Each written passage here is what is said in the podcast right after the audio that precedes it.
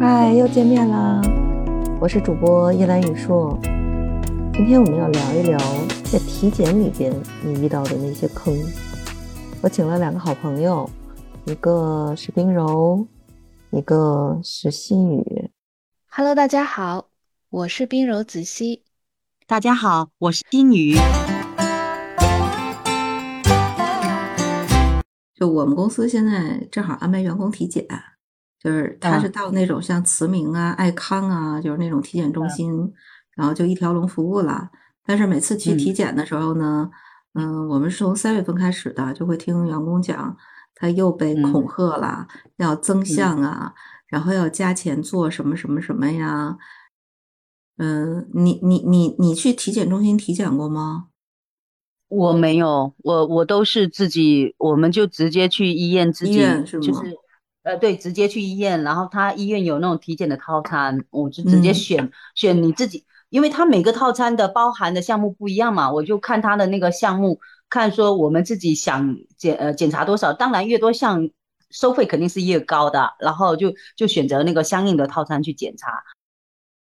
不过有一点是检查完了以后，就是体检报告它出来以后。出来以后，比如说你可能哪一些指标是呃不是很过关的嘛，然后他就会建议你说，你可能还要再去找什么什么科看，然后那你比如说你你你有几项指标不一样，你要分别去找不同的科室，所以你这个体检到后面的不同科室，这个时间要很长，然后你要找不同的科室，又要找不同的呃一些人去问，那有可能那些不同的专家，比如说你你你去找找这个科室的专家，他。看完了你以后，然后他又没办法告诉你说什么，然后他又要叫你去检查什么什么啊，所以这个时间就很长。因为我是有遇到这样的情况，嗯，我不知道你们是怎么样啊。刚我听你们说体检那个哈，我之前体检呢，就是去过那个体检中心，就是那个每年大健康，呃，确实他会给你推销一些东西，尤其是女性检查那个什么妇科啊。然后他就会跟你说一些什么，哎，要你检查这个啦，一会儿要让你检查那个啦，然后你又不懂，然后哦，你要交交个 几百块钱再去做个什么检查。我我突然之间想起来一事儿，就是我们同事，就现在被套路的最多的那个妇科检查，就是那个所谓的 HPV 筛查。我们同事被人询问的是说。哎，你们现在做的这个妇科检查只是一般的，没有 HPV 筛查，所以你应该加一个项。然后我们同事还很认真跟人说，说我其实打了那个 HPV 的那个疫苗。然后人大夫还是说，你还是再检查检查吧。然后还要求给他画单子做一个增项。就你你感觉好像说这个怎么现在中国女人就这么不干净嘛？就就就都好像都。都能得这个 HPV，实际上不是 HPV 每个人都能感染上，就有些人可能他本身免疫力长期低下，你就算是得了这个 HPV，你也不一定能得宫颈癌，它有一定潜伏期嘛。而且最重要的是呢，现在已经有很多的这个医学的这个论据证明说。就是宫颈糜烂，它不是一个病，它只是一个一般的生理现象，叫做宫颈撞柱上皮异位。说白了，人就长这样，就好像你你得了一个特别见不得人的病，你必须要去检查，就特坑，你知道吗？然后第二个坑就是所谓的那个肿瘤标志物的筛查。你可能就是两项、三项什么肿瘤标志物，它都会要求你加项，但实际上，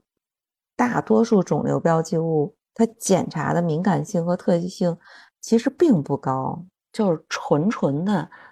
在贩卖那种焦虑感。还有就是超过四十岁男的，他会要求你加做什么前列腺彩超啊，然后来筛查是不是有前列腺癌。